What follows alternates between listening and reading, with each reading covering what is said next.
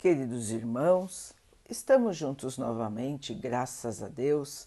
Vamos continuar buscando a nossa melhoria, estudando as mensagens de Jesus, usando o livro Espírito da Verdade, por espíritos diversos, com psicografia de Chico Xavier e Valdo Vieira. A mensagem de hoje se chama Ação da Prece, capítulo 25, item 7. Observem os pássaros do céu. Não acumulem tesouros na terra, onde a ferrugem e os vermes irão consumi-los, e onde os ladrões os desenterram e roubam. Acumulem tesouros no céu, onde nem a ferrugem nem os vermes irão consumi-los, e onde os ladrões não entram nem roubam, pois onde estiver o tesouro que possuem, aí também estará o coração de vocês. Se as palavras de Jesus fossem levadas ao pé da letra, elas seriam negação de toda a previdência, de todo o trabalho e, por consequência, de todo o progresso.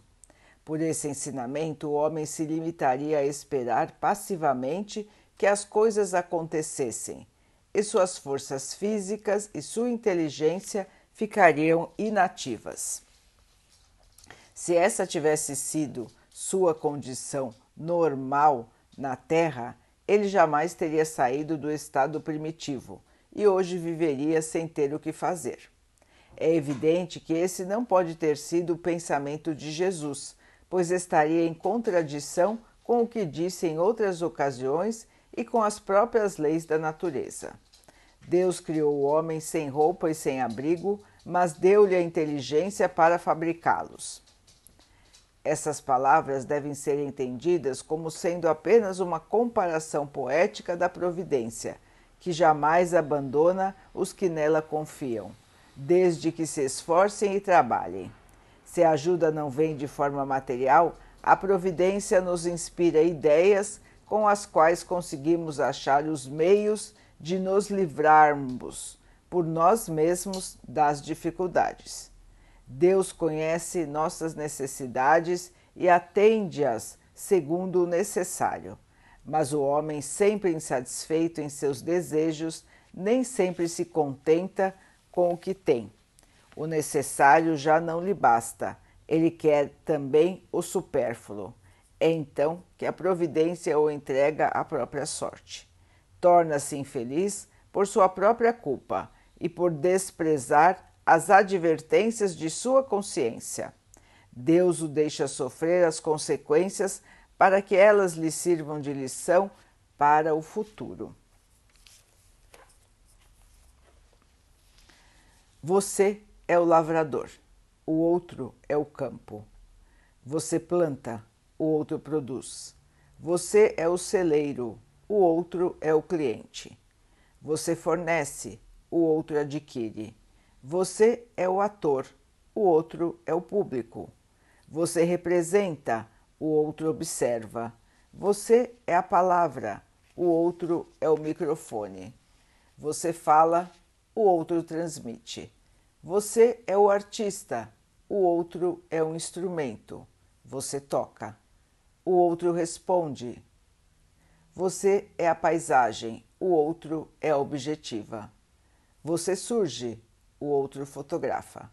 Você é o acontecimento, o outro é a notícia. Você age, o outro conta. Auxilie quanto puder. Faça o bem sem olhar a quem. Você é o desejo de seguir para Deus. Mas entre Deus e você, o próximo é a ponte. O Criador atende às criaturas por meio das criaturas. É por isso que a oração é você mas o seu merecimento está nos outros. André Luiz. Meus irmãos, lições importantes para a nossa estadia no plano terreno: oração e trabalho. Oração e dedicação ao bem. Para evoluirmos, irmãos, nós precisamos nos purificar. Para evoluirmos, nós precisamos fazer a nossa parte. Para sermos felizes, nós precisamos fazer a nossa parte. E a nossa parte, como bem disse André Luiz, sempre envolve o outro, assim como a parte do outro sempre nos envolve. Somos interdependentes aqui na Terra. Deus não nos criou para sermos isolados dos nossos irmãos. Deus nos criou para que possamos juntos caminhar, juntos evoluir, juntos purificar os nossos espíritos. Todos nós, de igual maneira, caminhando de mãos dadas, sem orgulhos, sem vaidades, sem preconceitos. Precisamos caminhar, louvar ao Senhor e continuar em nossa estrada. Existirão pedras, existirão percalços, enganos, chuvas e trovoadas, mas o caminho nós sabemos qual é. Mas o auxílio nós temos a certeza que teremos. E assim, meus irmãos, quando nós nos unimos aos outros, a estrada fica mais suave, o caminho fica mais iluminado e nós então conseguiremos passar pelas dificuldades de uma maneira um pouco mais fácil. Cada um tem suas aflições, cada um tem os seus percalços. Mas Deus sempre está conosco, irmãos, e Ele usa os que estão ao nosso redor em nosso auxílio, assim como nós também seremos instrumentos de Deus para auxiliar os irmãos que estão ao nosso redor e que têm necessidades. Tudo está interligado, irmãos. Não somos só um ser isolado aqui no planeta Terra, abandonado à própria sorte. Muito pelo contrário somos acompanhados de perto pelos nossos anjos guardiões que agem ao comando do Mestre Jesus, somos acompanhados de espíritos amigos que, nós conhecemos nessa encarnação ou de outras encarnações e que nos acompanham e nos protegem, nos auxiliando em nossa caminhada e somos acompanhados também dos nossos amigos, dos nossos parentes encarnados junto conosco, que também vão nos auxiliar, também vão nos dar as mãos. Neste momento, os irmãos podem pensar: ah, mas na minha família não é assim. Ah, mas os meus amigos não são assim. Meus irmãos, vamos fazer a nossa parte Vamos fazer a nossa parte da melhor maneira, porque sempre existirá um auxílio, um amigo, alguém que se preocupará conosco. Muitas vezes sem nem nos conhecer direito, muitas vezes sem nem ser nosso parente. Mas Deus enviará alguém para vir em nosso auxílio, porque Ele nunca nos abandona. Então ninguém está sozinho, irmãos, ninguém. Se estivermos nos sentindo assim, vamos rever nossas atitudes, vamos ter um pouco mais de paciência, vamos conviver com os outros de maneira mais leve e vamos tentar de novo, irmãos. A convivência é fundamental para o ser humano. Aprender a estar com os outros e fazer força para estar com os outros é muito importante para nós. Nós precisamos deste convívio para o nosso próprio aprendizado, para a nossa melhoria. E se nós estamos aqui na Terra rodeado de pessoas difíceis, é porque temos com elas ou elas têm para conosco dívidas do passado e nós nos comprometemos antes de encarnar a sanar, a diminuir essas dívidas ou a eliminá-las. Então, irmãos, aprender a conviver é fundamental para nós. Conviver com todos, mesmo com aqueles que são mais difíceis. Faz parte da nossa evolução. É oportunidade para o nosso espírito.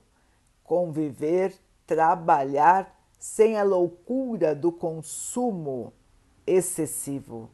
Trabalhar com consciência, trabalhar com seriedade, com dedicação, dando o melhor de nós e nos contentarmos com aquilo que nós temos.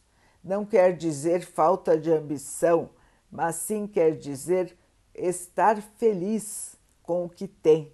Trabalhar para ter mais é normal, irmãos, mas não é normal ficar alucinado, ficar doente pela posse. A vida é equilíbrio, trabalho, diversão, estudo, oração, dedicação ao bem, tudo isso deve fazer parte da nossa vida.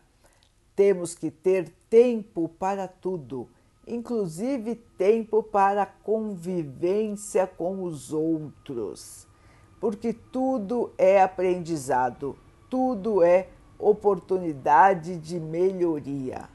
Vamos então, irmãos, caminhar apoiados na nossa fé, apoiados na nossa oração, trabalhar com afinco, nos comportarmos com amor auxiliarmos os nossos irmãos e podemos ter certeza que agindo assim nós estaremos aproveitando a encarnação.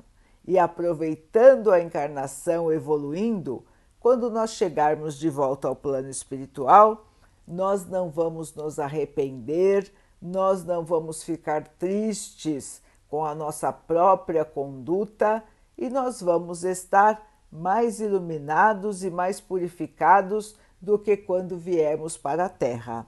E assim estando, nós receberemos novas oportunidades de reencarne na Terra, já numa situação menos turbulenta, mais fácil, mais alegre e mais leve.